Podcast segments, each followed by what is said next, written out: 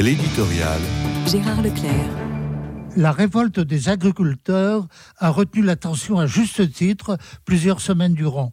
Il n'est pas sûr du tout qu'elle ne ressurgira pas, car on ne résit pas si aisément une question aussi grave, aussi complexe.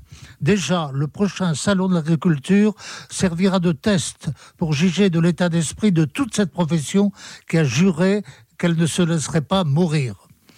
Faut-il dire que le souci de l'école, de l'avenir de l'institution scolaire, a pris la place de l'agriculture en tête des priorités du gouvernement et de l'opinion?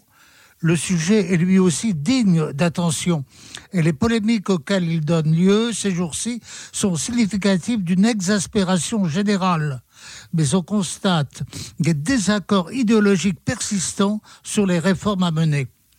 J'ai relevé notamment dans la presse d'hier deux tribunes développant des thèses contraires.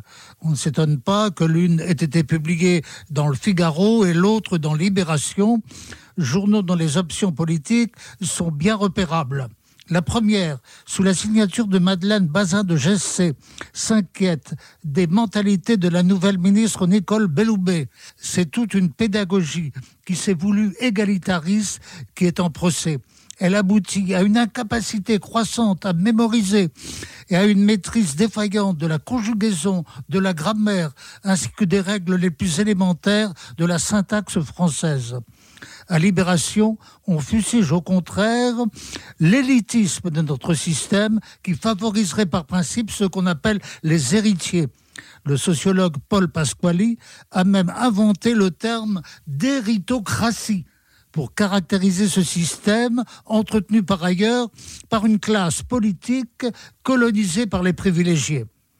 Je ne vais pas conclure aujourd'hui, sauf à reprendre une citation de Marc Bloch dans le dernier livre d'Alain Finkielkraut, Pêcheur de perles. Je cite le rôle de l'enseignement est de former des élites sans exception d'origine et de fortune. Mais du moment qu'il a cessé d'être un enseignement de classe, une sélection s'impose.